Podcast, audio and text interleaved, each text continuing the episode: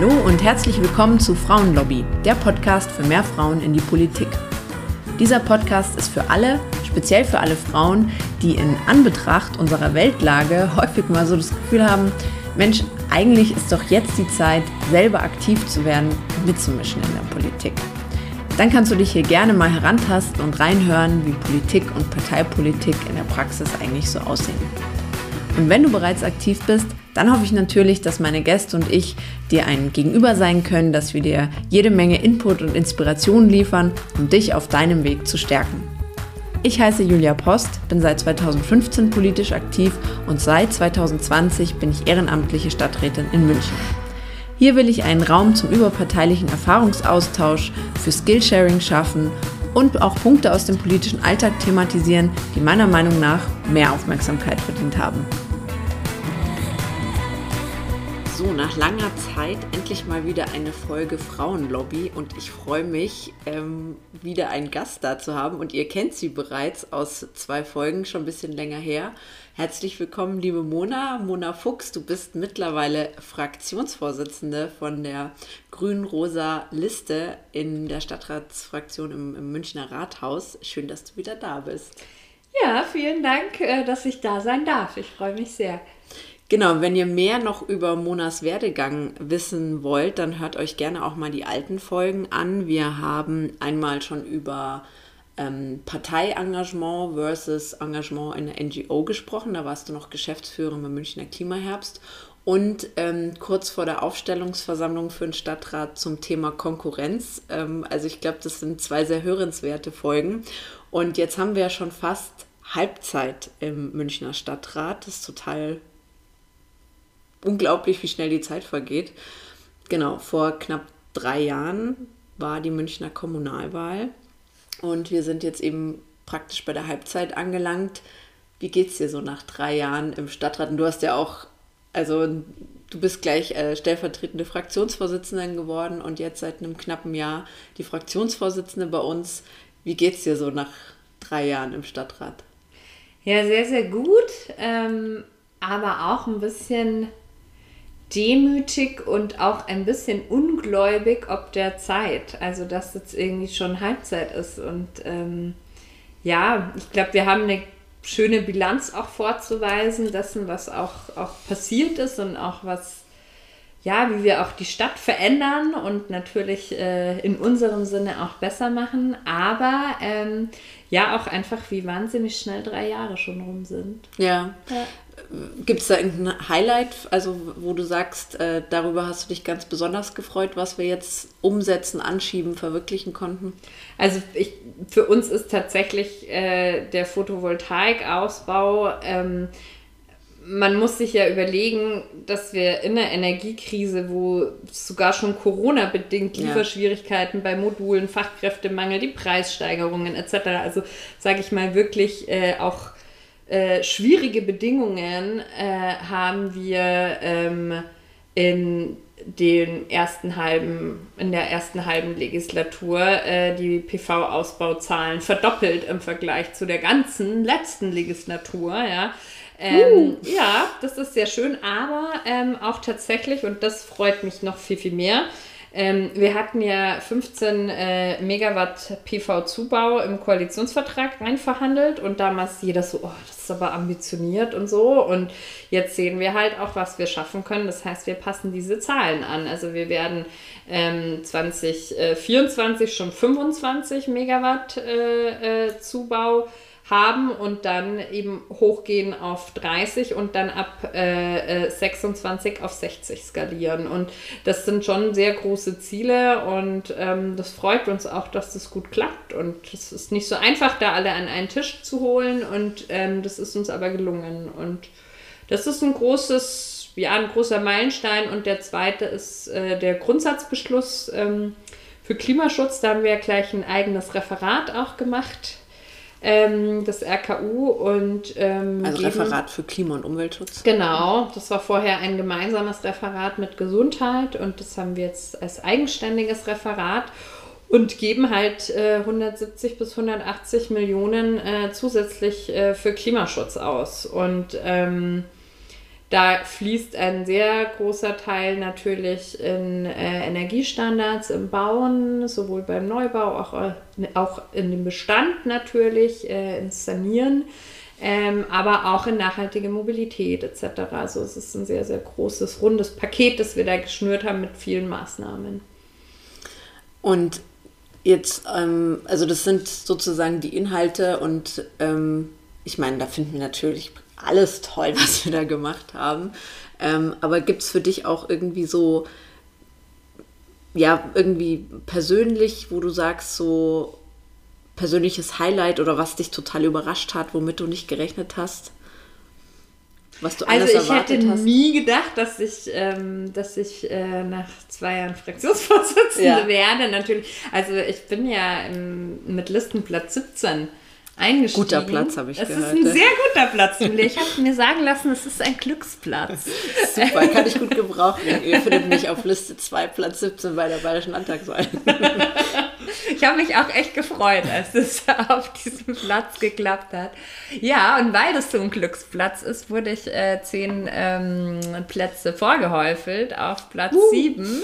Ähm, und genau, und dann... Ähm, hatte ich auch nicht sofort den Wunsch äh, oder den Plan vorher, ach, ich werde jetzt aber stellvertretende Vorsitzende, sondern ähm, das hat sich halt ergeben und dann, ach, ich möchte mich ein bisschen mehr engagieren, weil ich einfach meinen Beruf auch aufgegeben habe, weil ich ja auch ähm, kommunalpolitische Lobbyarbeit gemacht habe für Klimaschutz und das sehr trennen wollte. Mhm. Und dadurch einfach auch entsprechend das Zeitbudget hatte, zu sagen, ach, ich engagiere mich im Vorstand und dann fragt man sich, ach, werde ich Beisitzerin oder Stellvertreterin und dann hat das geklappt.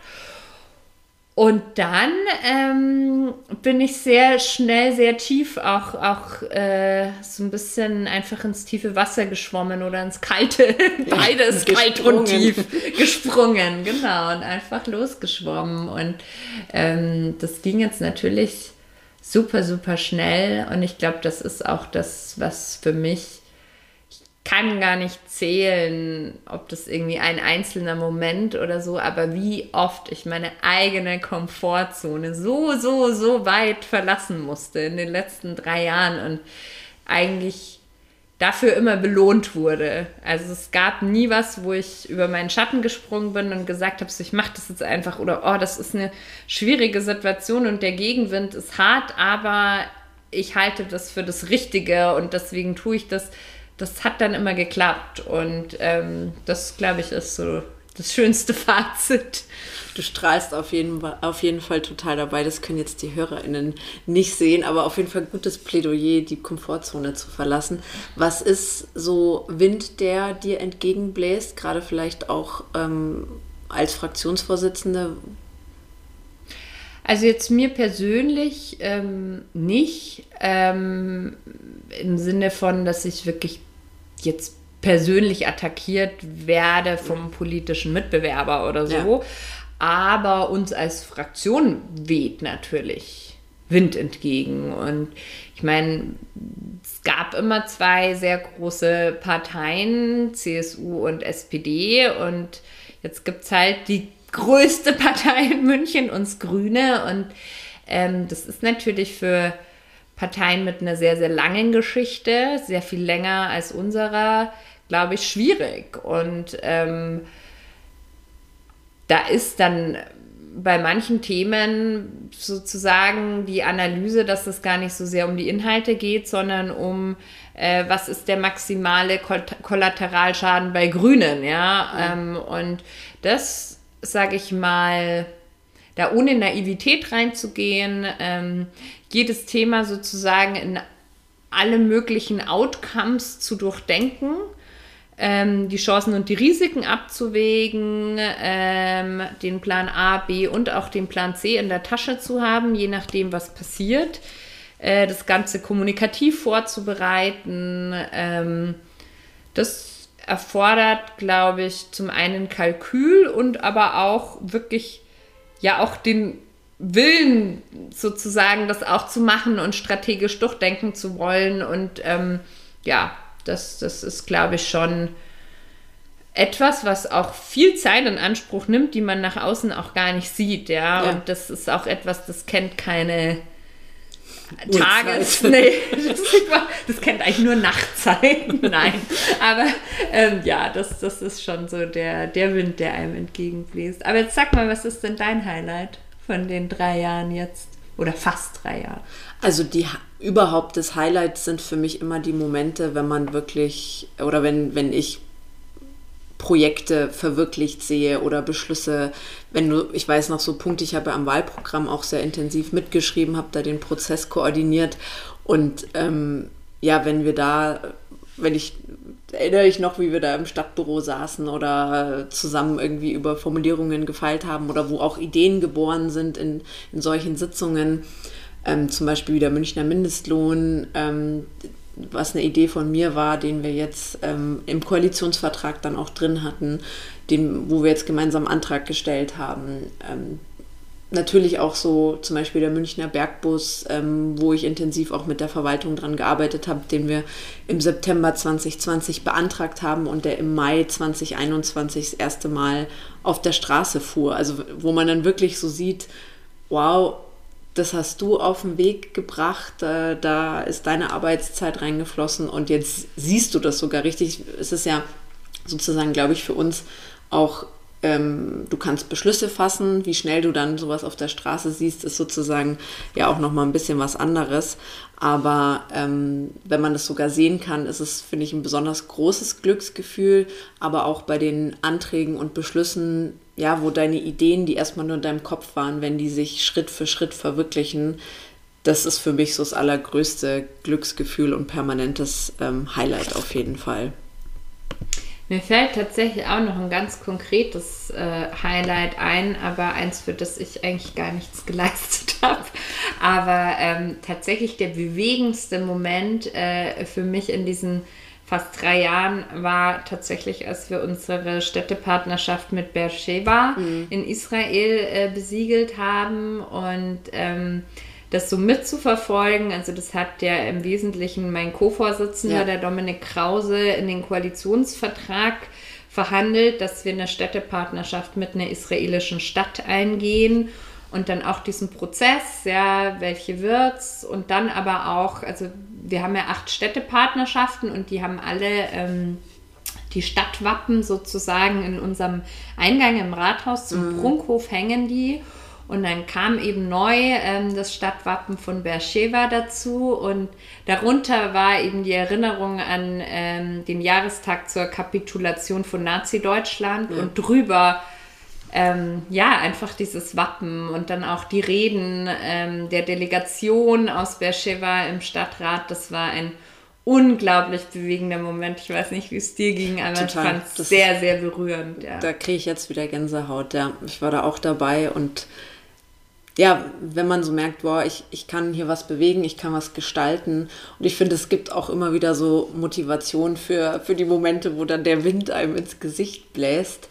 Ähm, ich finde aber auch, also was ich jetzt schon so ein bisschen angedeutet habe, was ich schon krass finde, ist einerseits, ähm, also jetzt zum Beispiel in meinem Bereich, ich mache ja bei uns Wirtschaftspolitik, ähm, habe ich bis auf einen Punkt alle Punkte aus dem Koalitionsvertrag abgearbeitet. Da ist noch ein Punkt offen.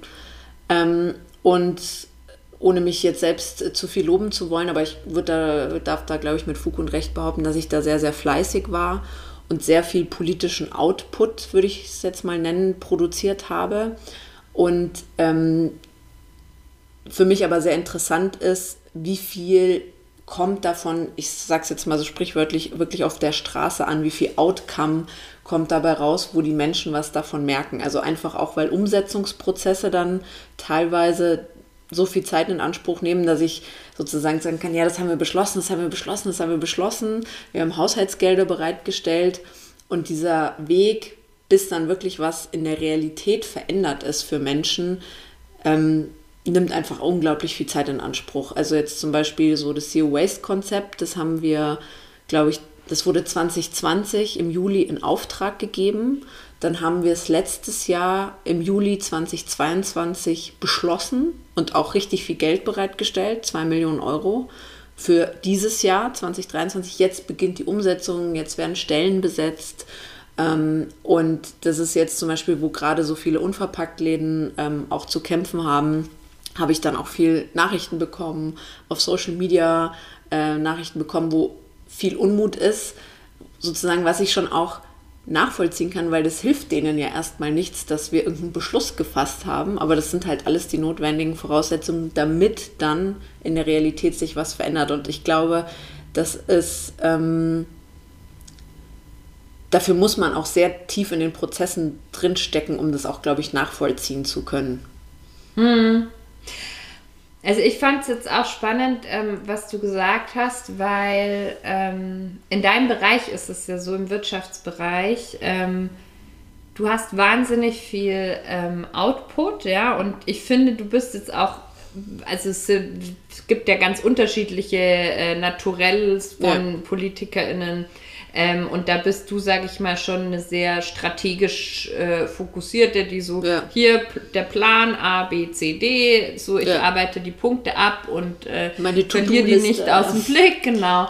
Und ähm, dein Sparring-Partner aber jetzt verwaltungsseitig, ja, ist ein CSU-geführtes Referat, ja. ja. Es ist ja bei ja. uns so, dass eben ähm, die Referentinnen und Referenten, in anderen Städten heißt es Dezernentinnen, ähm, dass die eben nicht wechseln äh, mit dem Ende der Legislatur, sondern halt, dass das Wahlbeamte sind, die eben laut Gemeindeordnung auf den Zeitraum von sechs Jahren gewählt sind und dann halt noch so lange bleiben, auch wenn dann jemand ganz anders regiert.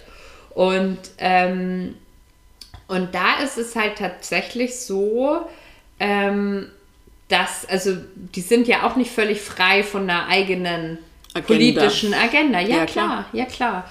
Und dann ist es so, dass wir das natürlich auch wissen, was, sage ich mal, uns dann dazu verleitet, dass wir sagen, okay, wir formulieren dann unsere Anträge auch sehr, sehr dezidiert.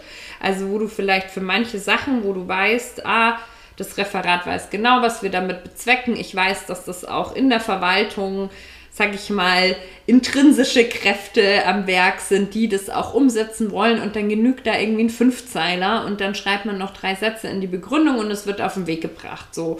Und ähm, bei manchen Sachen, wo wir wissen, es ist schon schwieriger, da schreibt man dann in den Antrag aber ganz dezidiert rein, wer und wie und welche Stelle und wofür und welches Geld wofür die Sachmittel und, und, und, und, und, ja, und schreibt im Endeffekt so gefühlt die halbe Vorlage schon in dem Antrag. Ja. Und trotzdem und trotzdem passiert es, dass teilweise sogar wirklich auch ähm, äh, dann eine Vorlage was völlig anderes wiedergibt, als ähm, die Intention des Antrags genau, war. als ja. die Intention des Antrags war. Und dann muss man sagen, okay, jetzt kann man mit einem Änderungsantrag rein, was bei uns wiederum bedeutet, für diesen Änderungsantrag muss ich eine Mehrheit finden. Mhm. Das heißt, ich muss dann wieder einen komplett neuen politischen Prozess starten, ja, wo ich mich austausche, wo ich sage, das und das ist schwierig, das war aber so und so gemeint, äh, so und ähm, das dann, und dann wird es beschlossen und dann zu sagen, hier, jetzt ist der Beschluss aber irgendwie schon ein Jahr alt, könnt ihr uns bitte jetzt den aktuellen Stand der Umsetzung präsentieren? Ähm,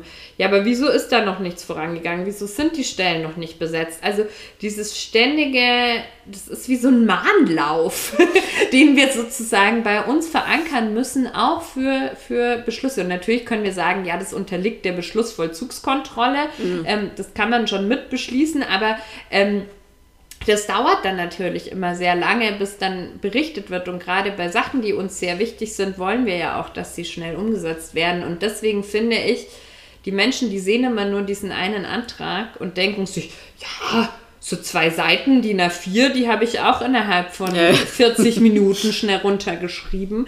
Aber diese ganze Vorbereitung, die, die Mehrheiten finden, die Abstimmung, ja. das wirklich da dran zu bleiben und das Thema zu begleiten, das ist eigentlich ein Prozess, der kein Ende ja, findet. und eigentlich, also so war es zum Beispiel beim Bergbus, wo das auch sehr schnell ging, aber müsste man oder ja, steht eigentlich bei jedem Thema so ein bisschen ins Haus, wenn du diese Umsetzung eben auch begleiten willst, musst du eigentlich so ein, ich nenne es jetzt mal Arbeitskreis, auch mit der Verwaltung gründen.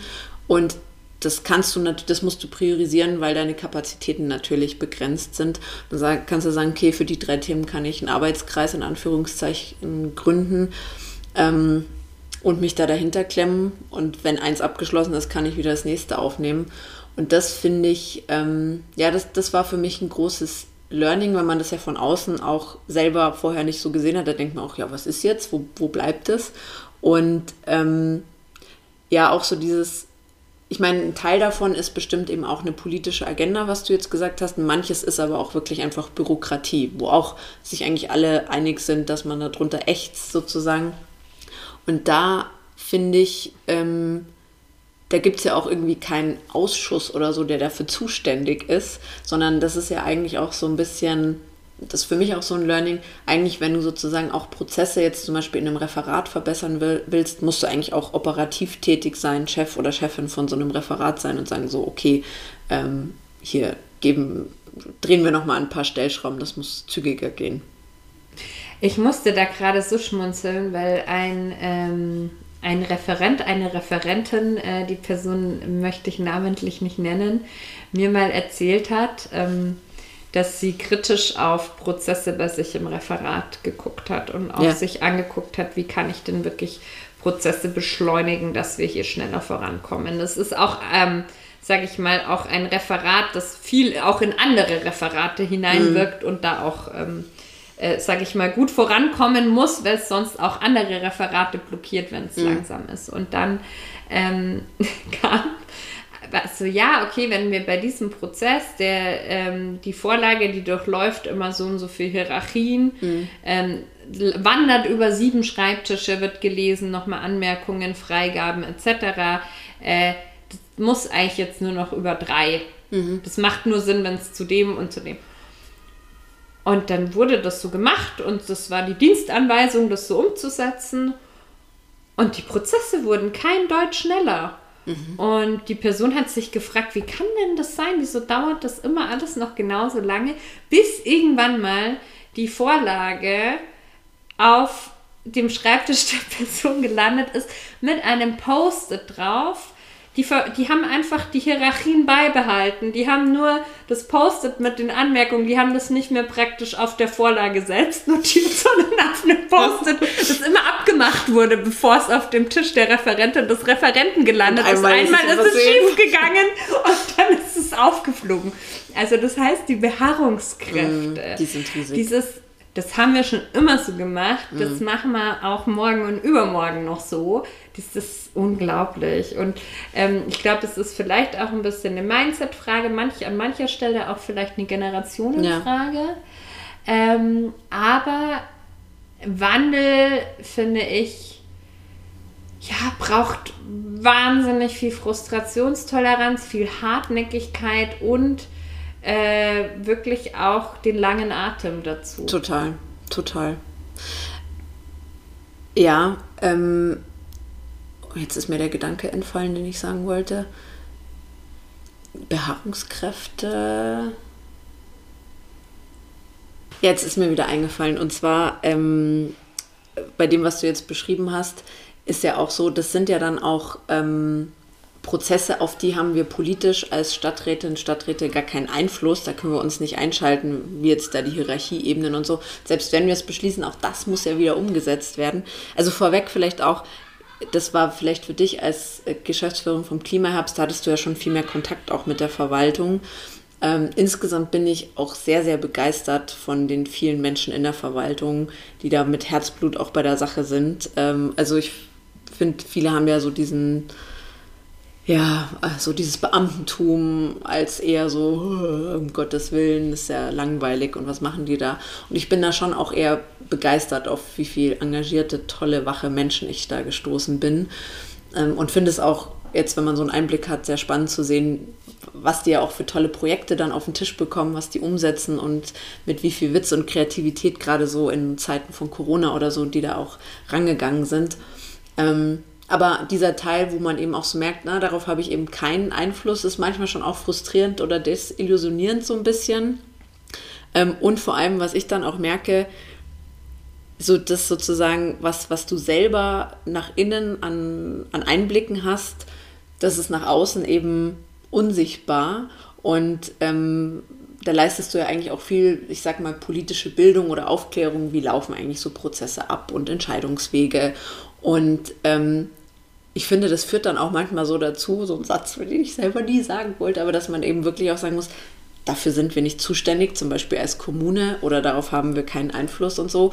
Mm, und ich das sozusagen da auch immer eine Herausforderung finde, dass du sozusagen Bürgerinnen, Bürger, engagierten Menschen schon auch immer, dass da so eine Brücke bleibt zwischen mm, ich persönlich habe darauf keinen Einfluss, aber ich werde mich dafür einsetzen, dass oder ich finde es toll, dass sie sich engagieren, ich vernetze sie damit. Also, dass sozusagen schon diese Erklärung und Transparenz erfolgt ähm, und gleichzeitig aber ähm, sozusagen das nicht demotivierend ist, sondern man eben sagt, hey, und jetzt gucken wir mal, wie wir trotzdem eine Lösung finden. Ich glaube auch tatsächlich, dass es da, wo wir, sage ich mal, A, entweder nicht zuständig sind oder wissen, wir kommen da nicht weiter aus ja. äh, etwaigen vielfältigen Gründen, ähm, dass man immer, ja genau, dass man lösungsorientiert denkt und sagt, okay, das soll das Ziel sein am Ende und ähm, um dahin zu kommen, ähm, gibt es vielleicht auch noch andere Möglichkeiten. Also dass man, sage ich mal, wenn man ja auch schon Berufserfahrung hat oder wenn man auf NGO-Ebene gut vernetzt ist, dass man aber auch diese ganzen Player, also aus der Wirtschaft, aus Verbänden etc., dass man die alle mitdenkt und dass man sagt, ja, aber wenn wir jetzt hier beim Referat XY läuft dieser Prozess, aber da kommt erst eine Vorlage in einem Jahr dazu und vorher wird es nichts bringen. Aber wenn man mit dem Thema so lang mal zur IHK geht oder was ja, auch immer ja. so, dass man das alles mitdenkt und ähm, den Menschen so ein bisschen auch so eine Palette an Möglichkeiten dann aufzeigt, wenn man selber halt keine, keine Handlungsoptionen hat. Das finde ich auch ganz wichtig, weil dieses schnöde, wir sind dafür nicht zuständig, glaube ich, erstickt vielleicht auch manchmal Engagement von Menschen auch im Keim. Manchmal ist es auch tatsächlich auch Unwissenheit von Menschen und man selber denkt sich dann so, oh, das habe ich jetzt schon 30 Mal erklärt. Mhm. Ja, aber nicht 30 Mal derselben Person. Ja. Und deswegen ist es auch unser Job, das immer wieder und wieder zu tun. Und, Total. Ähm, ja. Was ich dann auch spannend finde, du hast jetzt auch schon von diesen Abstimmungsprozessen berichtet. Ähm, ja, wie arbeitsintensiv viele, viele Beschlüsse sozusagen sind. Ähm, und ja, kann man jetzt drüber streiten, was ist irgendwie relevanter, was ist weniger relevant. Trotzdem finde ich es total spannend, welche Themen es in die kommunalpolitische Berichterstattung schaffen, jetzt bei Medien, bei vor allem Zeitungen. Ähm, also für mich so ein konkretes Beispiel, ähm, ich, ähm, das liegt auch beim, beim Thema oder beim Referat für Arbeit und Wirtschaft, also im Wirtschaftsausschuss, das war das Verbot zum Ponyreiten. Das hat mich relativ wenig Arbeitszeit gekostet, kurz den Antrag geschrieben, dann kam die Beschlussvorlage auch schon relativ bald. Wir haben den Beschluss gefasst. Äh, das war deutschlandweit äh, ein Medienaufmacher, ich glaube sogar bei Spiegel Online oder so. Ähm, da kriege ich heute noch Nachrichten, das ist schon fast wieder zwei oder drei Jahre her, kriege ich heute noch Nachrichten von anderen KommunalpolitikerInnen, wie hast du das gemacht, das wollen wir auch machen. Ähm, also eine riesen Reichweite, das war irgendwie auch bei diesen Zeitungsaufstellern äh, Titelseite. Und bei anderen Sachen, ähm, keine Ahnung, zum Beispiel Reform der Gewerbeflächenvergabe. Ja, also was so ein Punkt ist, auf den ich mega stolz bin, auf die, für den ich viel Arbeit investiert habe, was ich jetzt mal sage, sagen würde, so irgendwie wirklich, ja, eine strukturelle Veränderung bei Münchner Wirtschaftspolitik, was wir kommunalpolitisch machen können, bewirkt hat, weil wir die Umweltschutzkriterien draufgesetzt haben, weil wir eine Solarpflicht eingeführt haben und so weiter und so fort. Also ich bin mega stolz. Es war irgendwie so, also die meisten Zeitungen haben darüber gar nicht berichtet und eine hat irgendwie so eine zehnteilige Meldung ohne meinen Namen, ohne ein Zitat von mir einfach so, wurde beschlossen, so ungefähr gebracht, wo man sich so denkt, so krass, also diese, ja, was, was sich so rausgepickt wird, wo, wo, worüber man berichtet und worüber nicht. Und gerade wenn man das eben von innen ja sieht, welche Beschlüsse gefasst werden und da sehr gut informiert ist und dann, äh, wir kriegen ja jeden Tag so einen Pressespiegel, dann so sieht, was eben aufgegriffen wird und was nicht und was sozusagen ja auch dann für die Außenwelt mehr äh, Sichtbarkeit kriegt, das finde ich äh, sehr, sehr spannend. finde es auch sehr interessant. Ähm, für mich spielen da mehrere Aspekte rein. Also zum einen, wie sich die Welt der journalistischen Berichterstattung ja. verändert hat. Also auch, ähm, ja, wie wenig Ressourcen die auch einfach jetzt noch haben für die mhm. kommunale Berichterstattung. Ähm, das ist ja für Demokratie auch gefährlich, muss ja, man sagen. Ja. ja. Und, und dann halt auch, ja, die müssen dann natürlich alles abdecken. Ja. ja? Und ähm, das ist, glaube ich, tatsächlich ein Thema. Auf der anderen Seite muss man dann immer auch, sage ich mal, kritisch auf die eigene Pressearbeit gucken, wo man sagt, Mensch, hätte das jetzt besser verfangen, wenn wir noch vielleicht ein Zitat von jemand externen mhm. mit dazu gesteuert hätten oder ähm, hätten wir da vielleicht das mit einem Ortstermin verbinden sollen, wo man mhm. auch Fotos machen kann. Also all diese Fragen, die wir uns ja auch immer stellen äh, und stellen müssen. Und, ähm, und dann muss ich aber schon sagen, ähm, es gibt halt schon auch immer ein bisschen diese Suche nach dem Aufreger. Total. Ja. Und ähm, das finde ich, das ist so ein Henne-Ei-Problem. Ähm, also es wird immer so dann gerne hergezogen über die Politik, die sich ja, die labert ja nur und die streiten ja nur und äh, oder über die Grünen, die verbieten ja nur dies und verbieten nur das. Und, ähm, und ähm, gleichzeitig gäbe es halt wirklich viele Sachen, die man berichten könnte, die, wie du sagst, jetzt bei der, bei der äh, äh Reform zur Vergabe der Gewerbeflächen, die wirklich nachhaltig Veränderungen ja. bewirken. Ähm, sage ich mal, wo du jetzt nicht an zwei Händen lauter andere große Kommunen aufzählen kannst, die sowas schon gemacht haben, also wo du auch noch einen äh, äh, Pioniereffekt äh, mit dabei hast ähm, und wo es auch keine VerliererInnen gibt. Also einfach etwas, wo ähm, man wirklich, wo die Gesamtgesellschaft profitiert. Ja, und dann ist es halt, sage ich mal, das polarisiert dann vielleicht nicht in der Art und Weise, wie jetzt, sage ich mal, auf dem Pony reiten, ach, das ist doch kleinlich und äh, wollen sie etwa den Kindern den Spaß verderben? Ja, du, Julia, wolltest du den Kindern den Spaß Nein, ich bin ja schuld, dass sie zum Schlachter mussten, so, hat die Bild berichtet. Oh also mussten sie nicht, ja, aber das war die Schlagzeile. Ja. Und, und das, ähm, ja, und, und dann ist halt einfach, sage ich mal, der kleine Aufreger, den man so ne, wo man auch vielleicht gar nicht viel recherchieren muss mhm. als Journalistin, wo man, weil die haben natürlich auch, die fangen früh morgens an, hören spät abends auf, die haben einen hohen Druck, viele Seiten zu füllen äh, mit sehr wenig Personen und dann schnappt man sich halt den Aufreger, auf dem man dann möglichst lange rumreiten kann, anstatt ein wesentlich komplexeres, tiefergehendes Thema, das mhm. aber halt einfach nur rein inhaltlich, fachlich ist und über das man eher nur sachlich schreiben kann. Ja. Und, ähm, und das finde ich immer so ein bisschen so schade, weil das verstärkt dann ja wieder den Effekt, dass Politik dann sagt, ja, wir müssen ja auch vorkommen mit unseren mhm. Themen und was wir arbeiten. Also greifen wir auch dann besonders zu polarisierenden Sachen oder man, und dann äh, ist es so ein bisschen so eine Spirale ja. und das finde ich eigentlich sehr, sehr schade. Ja, und ähm, Stichwort auch ja, Gefahr für die Demokratie. Also ich berichte ja zum Beispiel auch einfach dann viel, was wir, was ich so mache über meine Social-Media-Kanäle. Und das ist ja auch dieser Effekt, dass man sich selber so ein bisschen einen Newsroom gestaltet, wo ich schon auch merke, dass viele mir folgen oder ich auch die Rückmeldung kriege, boah, irgendwie bin jetzt, seitdem ich deine Posts lese, viel informierter, was in München passiert. Und ich würde jetzt schon behaupten, dass ich damit verantwortungsbewusst umgehe und gleichzeitig klar ist es keine neutrale Berichterstattung, sondern eine Julia Post grün gefärbte Berichterstattung ähm, und sozusagen ja Partei, die Parteien, die dem Ganzen vielleicht äh, der Demokratie nicht äh, unbedingt fördern wollen, ähm, ja, haben da einfach eben auch einen Raum, in den sie vordringen können und ihre eigenen Wahrheiten verbreiten können. Ja. Ja, und also ich meine, das, geht ja dann bis zu Fake News und Sachen ja. komplett aus dem Zusammenhang reißen. Und je weniger äh, neutrale Berichterstattung du letztendlich halt hast in der Gesamtgesellschaft, äh, desto mehr Nährboden gibt es halt auch für solche Akteure. Total.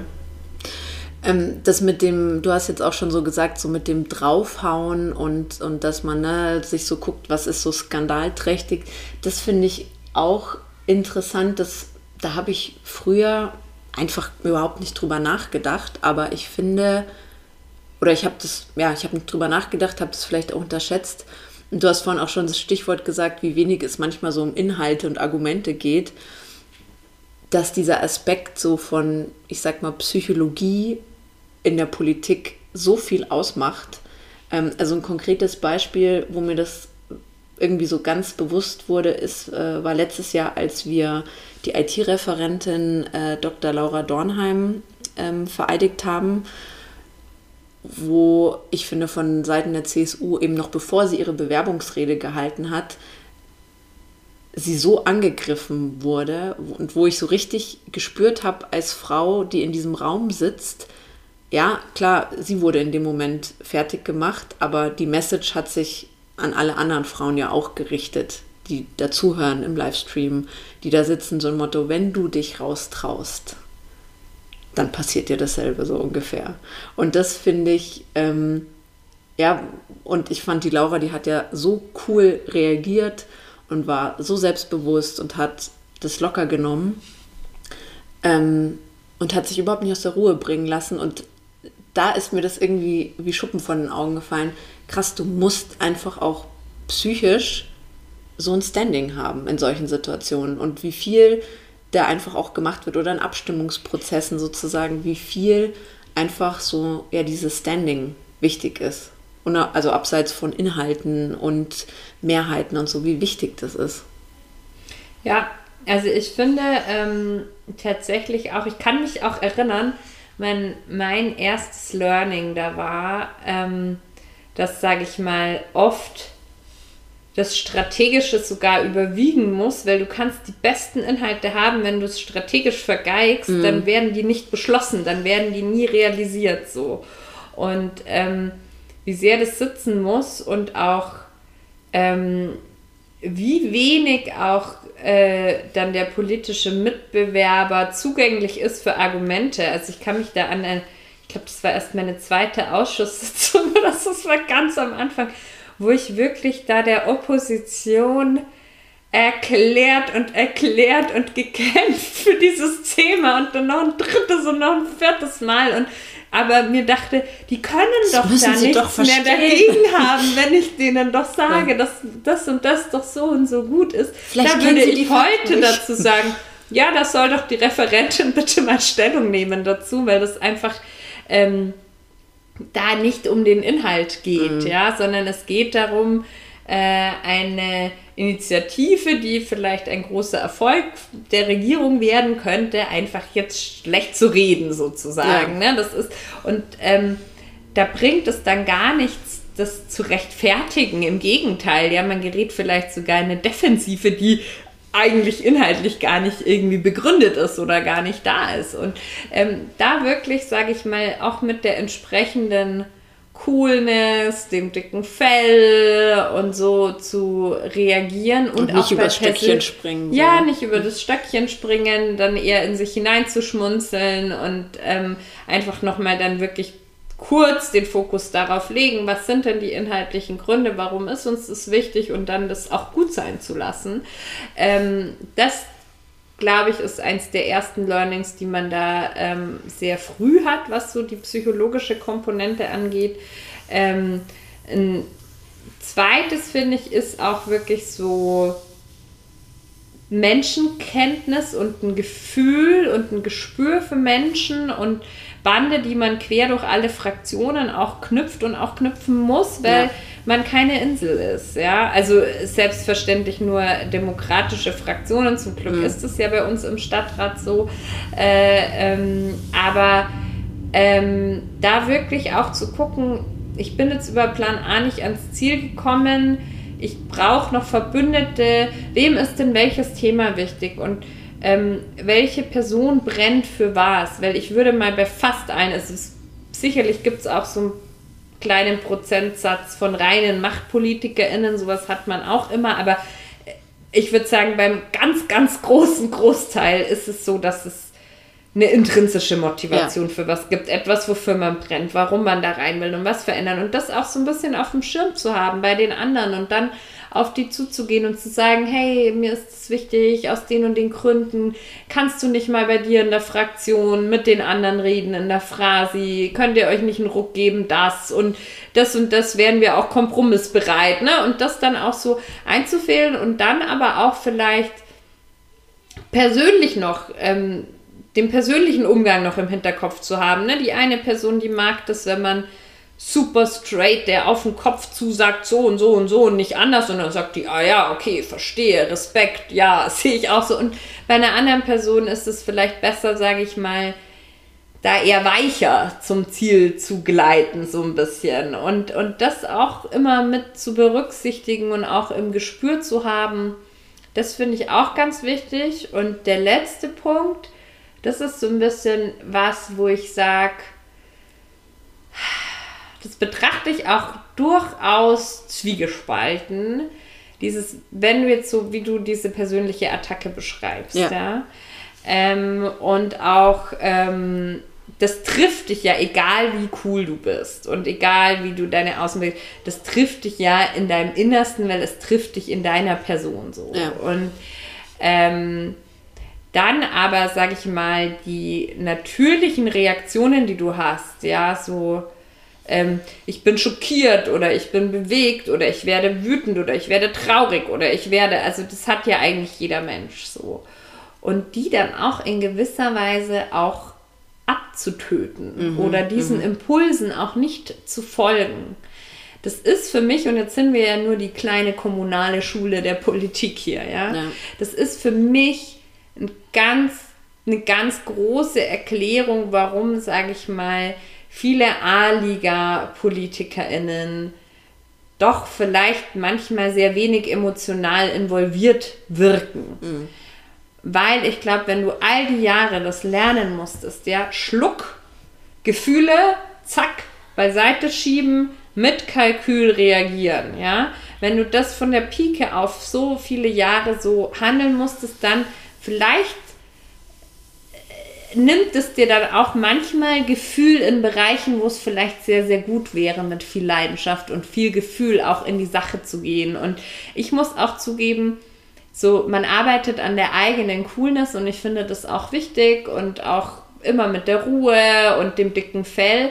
Aber also ich finde, es darf dann nicht zu persönlichkeitsverändernd werden. Genau, eigentlich will ich vielleicht gar keine Person mit dickem Fell sein, so ungefähr. Ne? Vielleicht, ja. Ja, ja.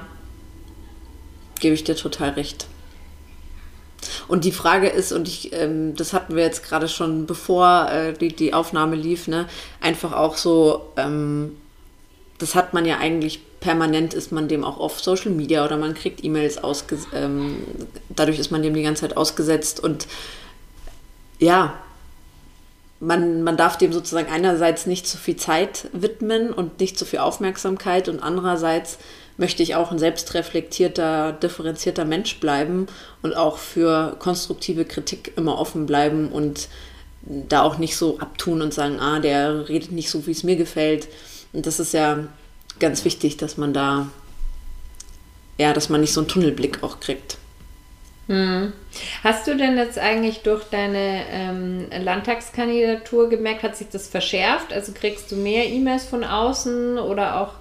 Nee, ähm, noch nicht. Also ich glaube, dafür ist es noch zu weit weg und dafür sind jetzt auch, ist jetzt noch nicht ein großer Artikel erschienen. Es ist ja dann oft so in der Süddeutschen, dass dann vor einer Wahl irgendwie die Direktkandidierenden porträtiert werden oder wenn du dann mehr Auftritte hast, Podiumsdiskussionen und ähm, du dadurch irgendwie auch eine Bekanntheit äh, mehr und mehr kriegst, wofür wir jetzt natürlich kämpfen. Ähm, aber nee, also es ist jetzt im Moment noch nicht so, dass, dass ich jetzt irgendwie zehnmal so viel Mails oder irgendwie kriege oder auch, auch Gegenwind oder so. Aber ich rechne damit, dass ja, noch kommt. in den Wochen vor der Wahl. Ja, ja. wahrscheinlich, ja. genau. Ja. Ähm, du hast es jetzt auch schon so ein bisschen angesprochen, das finde ich ist für mich auch noch ein Punkt. Hm, ich habe davor viele Jahre Parteipolitik gemacht Und ich glaube, bei den Jugendorganisationen der Parteien ist es ein bisschen anders, dass die ja sich auch sehr stark innerhalb der Jugendorganisation der verschiedenen auch miteinander vernetzen, dass die sich kennenlernen. Also es geht ja viel auch über diese persönlichen Beziehungen. Und ich muss sagen, ich hatte das gar nicht. Ich war ja auch nicht in der Jugendorganisation aktiv. Ähm, und jetzt, wir sind ja in der Koalition oder man braucht ähm, auch mal äh, außerhalb der Koalition Allianzen, muss da mit Leuten ähm, ja, reden, die kennen, wissen, was ist denen wichtig. Und das ist eben auch so, also wenn ich sozusagen meinem jüngeren Ich einen Rat geben würde, dann wäre wirklich auch ja Netzwerk und Beziehungspflege auch zu anderen Parteien. Also das ist ja sozusagen für alles, was so innerhalb der Partei erstmal ist und äh, dass du irgendwie auf eine Liste kommst, dass du gewählt wirst und so, spielen ja die anderen Parteien immer gar keine Rolle in dem Sinne, weil, weil sie keine Stimme für dich haben oder irgendwie sowas. Aber ähm, genau, das, das habe ich gelernt, das würde ich auf jeden Fall mitgeben, da sozusagen schon bevor man auch in einem Mandat oder irgendwas ist, äh, dass da die Netzwerke enger werden, weil ich glaube, das ist war nicht so schlecht. Da geht's mir, da geht's mir ganz genauso. Also ich, also zum einen äh, total egoistisch ähm, für mich selber denke ich mir, ähm, ich hätte so profitiert davon, in der Jugendorganisation ja, gewesen zu sein. Also ähm, also ich war auch sehr, sehr früh als Teenager politisch aktiv. Also in Landshut gab es ein Jugendparlament, ich war bei der Antifa aktiv, ich äh, war im Arbeitskreis Kapitalismuskritik oder im Arbeitskreis Eine Welt, aber das war halt alles... Ähm, sag ich mal, das waren Diskussionsrunden, ja, da ging es nicht um Strategien, es ging nicht um politische Ebenen, ja, man hat vielleicht Demos organisiert oder so. Ist eine völlig andere Schule, auch dieses, sag ich mal, ohne Zeitlimit über irgendwelche Themen zu diskutieren und wer am Ende noch nicht eingeschlafen ist oder nach Hause gegangen ist, hat gewonnen, so ungefähr, was schon in so einer Alt-68er-Manier. Und ähm, da zu gucken, wie wirklich auch toll die Jugendorganisationen ja. organisiert sind, was für eine Schule. Was die da lernen. Ist, ja, oh, das ich bin fast schon voller eine, positivem Neid. Ja, ja Im das Sinne ist von, fast das schon eine ich auch. Ja, eigentlich. Ja. Und auch die, die da dann auch durchgehen und dann auch sagen, so Politik, das ist was, was ich mir gut vorstellen kann. Ich, ich finde dann auf der anderen Seite wieder muss man dann, wenn man sehr, sehr jung da reinkommt, dann auch gucken, dass man auch entsprechend Platz für die entsprechende Berufserfahrung und so dann ja. auch, auch, auch gut eintimet.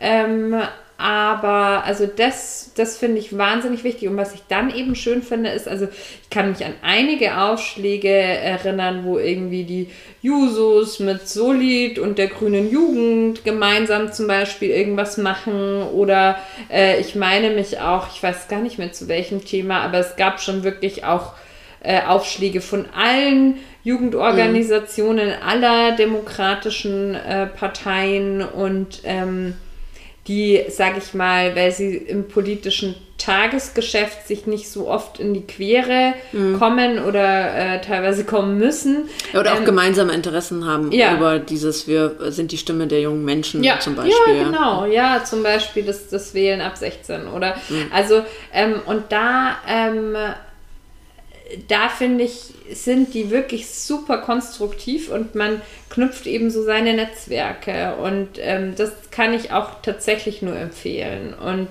ähm, ich habe das relativ auch fast bei Null angefangen.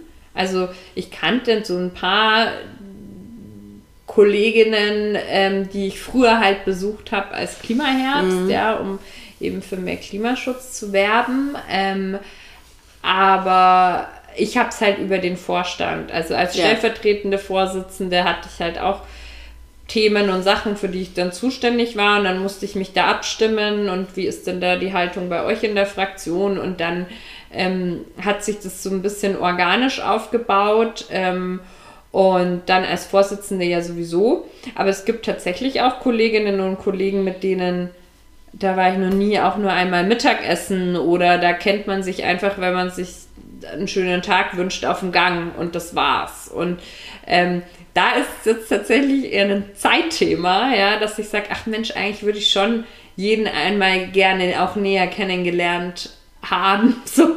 Aber äh, das äh, schafft man dann natürlich zeitlich nicht. Ja. ja. Also bei mir ist auch so, die, die ich schon kannte, war wirklich auch über mein Engagement in den NGOs und das vielleicht als Update zu unserer NGO-Parteifolge.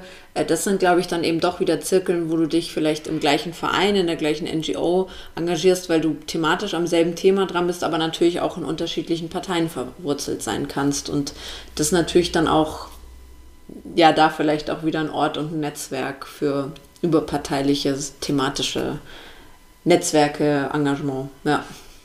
Was ich auch spannend finde, ist wirklich so, ich war früher schon sehr, sehr absolutistisch in meiner Ansicht auch bezüglich anderer Parteien und dann natürlich deren Fraktionen.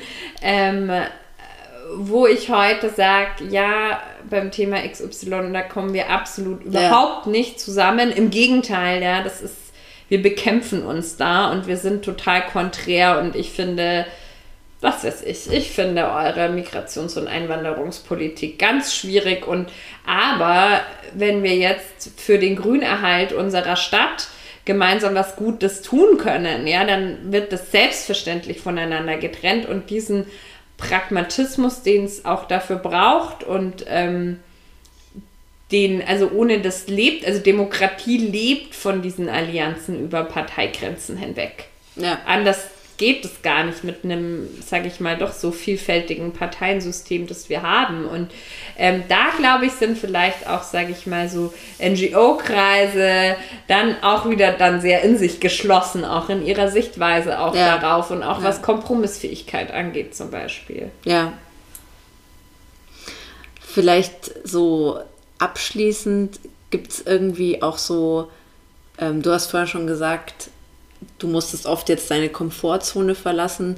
Gibt es irgendwie Eigenschaften, die sich bei dir entwickelt haben oder die du entwickeln musstest oder irgendwie so auch eine persönliche Weiterentwicklung, wo du, wo du sagst, boah, das, das habe ich dadurch ja, entwickelt, springen müssen? Also, mm, ich glaube, meine Frustrationstoleranz hat sich extrem gesteigert. Ich dachte eigentlich, ich hätte wirklich, ich wäre da sehr resilient und ich hätte wirklich eine sehr hohe Frustrationstoleranz, weil ich einfach als Mutter von zwei Kindern, die nie Elternzeit hatte ja. und die immer Beruf, ich habe immer gearbeitet, mein Leben lang und ähm, auch ich habe auch schon Jobs gehabt, die mir wirklich keinen Spaß gemacht haben oder so und ich war immer so ein bisschen so ein Durchbeißer so mhm. und ähm, ich dachte so, ach, das, das bringe ich mit. Und dann kam ich in die Politik und habe mit den Ohren geschlackert. Nein, auch mit dieser, dieser lange Atem und mhm. diese Rückschläge und ähm, auch, auch, ich meine, es passiert einem ja auch schon mal, dass man ein Thema geklärt hat und lange an etwas gerungen hat und dann gesagt hat, so, jetzt hat man eine Vereinbarung und paar Stunden vor Beschlussfassung oder sonst wie kippt jemand mhm. um und dann ist alles nochmal auf links gedreht. Und dann Schluck und wo sind jetzt die Lösungen? Und ähm, dieses, ja, da wirklich ähm, sich nicht abbringen zu lassen von den Zielen und von dem Weg und so, das, da glaube ich, ähm, da habe ich mich sehr weiterentwickelt. Und ähm, das Zweite ähm, ist, glaube ich, so dieses einfach machen und dieser Perfektionismus. Also ich glaube, ich war sehr viel perfektionistischer, als ich reingegangen bin. Also ich habe wirklich da jede Formulierung und darum gefeilt, als ob das eine halbe Doktorarbeit mhm. wäre. Und dieses, nee, ähm, ja, einfach raus oder nicht jeden einzelnen kleinen Move oder jede kleinste Äußerung auf 20.000 Eventualitäten, was denn mögliche Schwächen oder Angriffspunkte sein könnten, komplett zu durchleuchten, sondern so ein bisschen einfach mit dem nötigen nur Mut ja. und einfach machen. Das, glaube ich, war auch ja, ein Learning. Und bei dir? Ja, ähnlich. Also ich glaube, so diesen Mut, ähm, sich da auch zu zeigen und auch ähm, dieses perfektionistische, also sich da einfach auch trauen, damit rauszugehen. Ja, und dass man äh, ist ja auch so vielleicht ein bisschen schon so Buzzword mit Authentizität, aber dass man sozusagen sich da auch noch spüren lässt als Mensch, obwohl man weiß, du hast es vorhin ja auch schon so angesprochen, äh, ja, dass man, wenn man so raustritt, dass man sich natürlich auch angreifbar macht. Ähm, ich glaube, das ist, war so ein Punkt, da habe ich mich sehr aus der Komfortzone für mich persönlich auch äh, rausbewegt und äh, gleichzeitig mit diesem Thema Inhalte, Argumente, dass man so merkt, okay, wenn man, wenn, wenn ich Anwältin für Themen sein will und die weiterbringen will, ähm, dass, dass da sozusagen einerseits Hartnäckigkeit ist da mir sozusagen eine Eigenschaft, die ich schon hatte, die mich da oft ans Ziel gebracht hat und gleichzeitig aber eben auch nicht immer nur ähm, Wert drauf zu setzen, ja, aber mit guten Argumenten und Inhalten komme ich doch da weiter, sondern da auch viel mehr den Mund aufzumachen, was will ich und ähm, ja, auf den Tisch hauen ist vielleicht jetzt eine, äh, ist die falsche Formulierung, aber sozusagen, ja, aber also sozusagen, wie soll ich das formulieren? Hm, ja, Klartext zu sprechen. Klartext sprechen, ja. für seine Interessen eintreten. Oder ähm, auch mal unnachgiebig sein und auch was wirklich auch mal in die Konfrontation gehen ja, genau. und dann durchfighten. Genau. Und ja. Genau. Ja. ja. Auf jeden Fall. Ja, was ist das? das und ich finde, wenn es dann klappt, das ist halt dann auch doppelt empowering, ja, weil es. Das macht auf jeden Fall selbstbewusster ja, sozusagen, dass ja. du, wenn du so diese Prozesse durchlebt hast, dass du dann merkst, ah, okay, man, man merkt ja, ah, okay, so hat es nicht funktioniert. Ja? Also wenn, mhm. ich weiß noch so bei den ersten, auch, ne, sind ja auch so Prozesse innerhalb von der Fraktion, so erste Haushaltsverhandlungen, ähm, wo irgendwie einmal mir gesagt wurde, ja, ähm, da gibt es eben dafür kein Budget, wo ich so gesagt habe, okay, so ungefähr wurde mir jetzt gesagt, wo ich so gemerkt habe, nein, das ist jetzt irgendwie blöd Klaffer und äh, dann habe ich jetzt kein Budget. Ähm, das mache ich so im nächsten Jahr nicht mehr so, ja. Ähm, und da merkt man ja auch oft, okay, so hat es nicht funktioniert, muss ich einen anderen Weg gehen. Mhm. Und wenn man dann merkt, ah, so hat es gut funktioniert, ähm, so hat es geklappt, dann ist man natürlich orientierter, selbstbewusster und weiß, so komme ich an mein Ziel. Ja. ja. Schön. Ja, das, das ist natürlich, das macht äh, dann viel Spaß. Das stimmt. Ja, dann bin ich gespannt, wie die nächsten drei Jahre werden. Hoffentlich weniger krisenbehaftet, das muss man ja auch sagen. Wir hatten ja nur Krise. Wir sind in Krise gestartet und ging immer so weiter. Es ist aber auch eine gute Schule. Es ist eine, ja, eine Wenn du nur regieren gelernt hast in super prosperierenden in, ja, Zeiten. Schönen Wetterzeiten, aber. Dafür können wir unser Handwerk jetzt wirklich. Genau, das, das haben wir auf jeden Fall gelernt. Ähm, trotzdem wünsche ich der ganzen Welt und uns in München, dass die Zeiten weniger krisenbehaftet sein werden und Vielleicht hören wir uns ja in drei Jahren wieder, wo München, wo wir dann stehen, wo Bayern dann steht. Und genau, was wir dann alles gelernt haben. Ich freue mich auf jeden Fall auf die nächste Zeit weiter mit dir, weil es macht ganz viel Spaß, mit dir und mit euch zusammenzuarbeiten. Das ist für mich auch wirklich was Schönes in der Fraktion. Fühle ich mich total wohl, super Zusammenarbeit. Es macht viel Spaß. Ja. Das freut mich. Du bist eine sehr. gute Chefin. Schleim, Schleim. ich, ich, ich bin auch wahnsinnig gespannt, was dieses Jahr für dich bringt. Und auch dieser, dieser Wahlkampf, was ja auch, das ist ja schon so, da geht man ja nicht beliebig oft im Leben so, so durch. Ne? Das ja, ist schon, ist schon das ist auch spannend. Ein Kommunalwahlkampf kannst du nicht vergleichen mit nee. einem Landtagswahlkampf. Nee. Und ja, es wird ein ja. spannendes Jahr und auch spannende drei Jahre auf kommunaler Ebene. Total. Gut. Danke dir, dass du da warst. Danke, dass ich da sein durfte.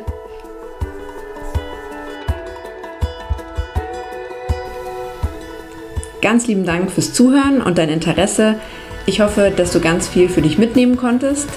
Sollte das der Fall sein, ich freue mich natürlich über gute Bewertungen und Weiterempfehlungen.